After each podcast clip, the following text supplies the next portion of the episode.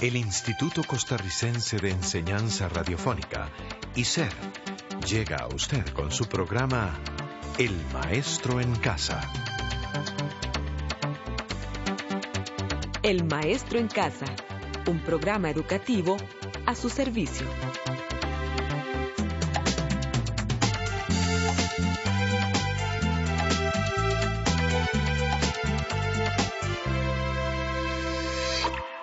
Hola, estudiante del maestro en casa. Hola, Rey. Hola, Suray. Y un saludo muy especial para usted que nos acompaña en otro programa de español del nivel Ujarras. Sí, y vamos a dedicarle el programa al cuento del escritor uruguayo Horacio Quiroga, cuyo nombre es El Hijo. Es un cuento de un padre que alucina, pues queda enfermo luego de que su esposa muere. Alucina que su hijo vive, que su hijo muere, bueno, pero no vamos a adelantar nada más. Escúchelo usted y extraiga su propia versión.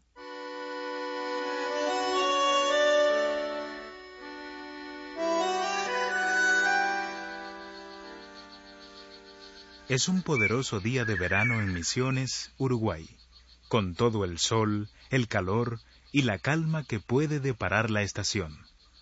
La naturaleza plenamente abierta se siente satisfecha de sí. Como el sol, el calor y la calma ambiente, el Padre abre también su corazón a la naturaleza. Ten cuidado, chiquito. En el monte hay que tener cuidado. Sí, papá. Vuelve a la hora de almorzar. Sí, papá. Su padre lo sigue un rato con los ojos y vuelve a su quehacer de ese día, feliz con la alegría de su pequeño. Sabe que su hijo es educado desde su más tierna infancia en el hábito y la precaución del peligro. Puede manejar un fusil y cazar no importa qué. Él fue lo mismo. A los trece años hubiera dado la vida por poseer una escopeta. Su hijo, de aquella edad, la posee ahora, y el padre sonríe. No es fácil, sin embargo, para un padre viudo, sin otra fe ni esperanza que la vida de su hijo, educarlo como lo ha hecho él, libre en su corto radio de acción, seguro de sus pequeños pies y manos desde que tenía cuatro años. De este modo, ha educado el padre a su hijo, y para conseguirlo ha decidido resistir no solo a su corazón, sino a sus tormentos morales, porque ese padre, de estómago y vista débiles, sufre desde hace un tiempo de alucinaciones. Ah, la escopeta San de mi muchacho. Dos palomas de menos en el monte. Sin prestar más atención al nimio acontecimiento, el hombre se abstrae de nuevo en su tarea. El sol ya muy alto continúa ascendiendo. A donde quiera que se mire, piedras, tierra, árboles, el aire enrarecido como un horno vibra con el calor.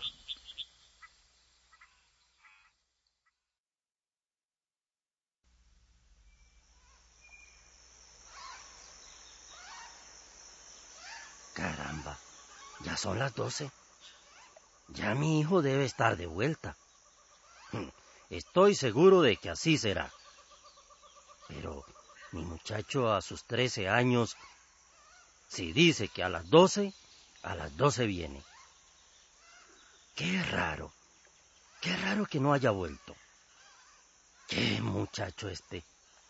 Claro, es que es tan fácil perder la noción de la hora dentro del monte, ¿sí? Y sentarse un rato en el suelo mientras se descansa inmóvil. claro, eso es.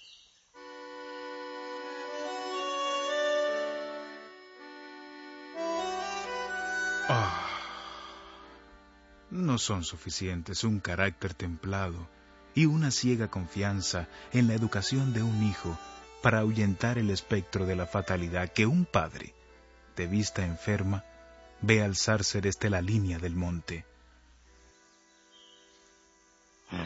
Le habrá sucedido algo.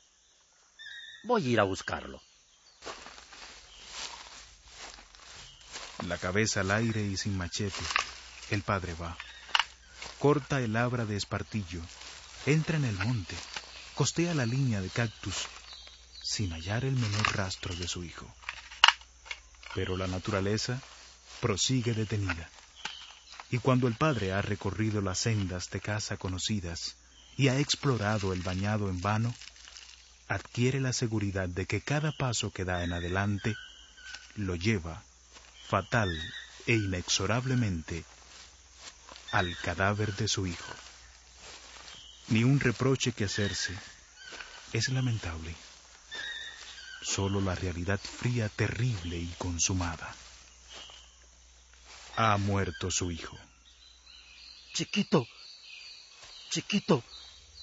Por las picadas rojas de sol, envejecido en diez años, va el padre buscando a su hijo que acaba de morir. Hijito mío, chiquito mío. Ya antes, en plena dicha y paz, ese padre ha sufrido la alucinación de su hijo rodando con la frente abierta por una bala al cromo níquel. Ahora, en cada rincón sombrío del bosque, ve centellos de alambre y al pie de un poste, con la escopeta descargada al lado, ve a su... Chiquito, mi hijo. Las fuerzas que permiten entregar un pobre padre alucinando a la más atroz pesadilla, tienen también un límite. Y el nuestro siente que las suyas se le escapan, cuando de pronto ve bruscamente desembocar de un pique lateral a su hijo. Chiquito.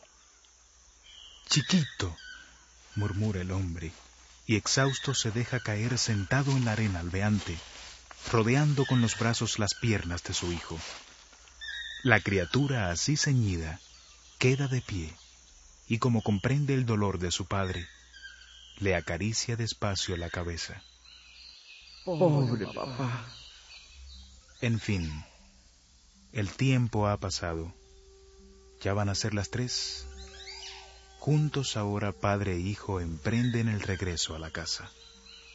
¿Cómo no te fijaste en el sol para saber la hora? Me fijé, papá. Pero cuando iba a volver vi las garzas de Juan y las seguí. ¿Y las garzas? ¿Las mataste? No. Nimio detalle después de todo. Bajo el cielo y el aire candentes, a la descubierta por el abra de espartillo, el hombre vuelve a casa con su hijo, sobre cuyos hombros, casi del alto de los suyos, lleva pasado su feliz brazo de padre.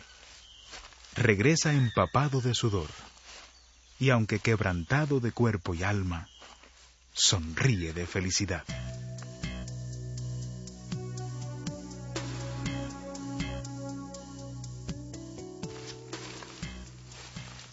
Sonríe de alucinada felicidad, pues ese padre va solo.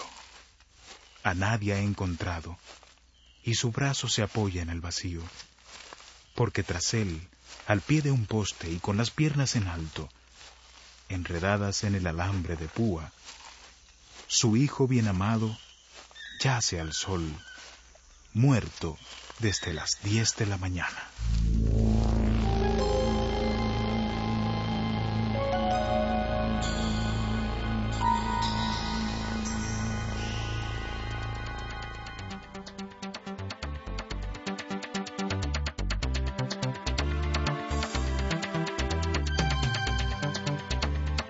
Este programa fue producido por ICER en colaboración con el Ministerio de Educación Pública.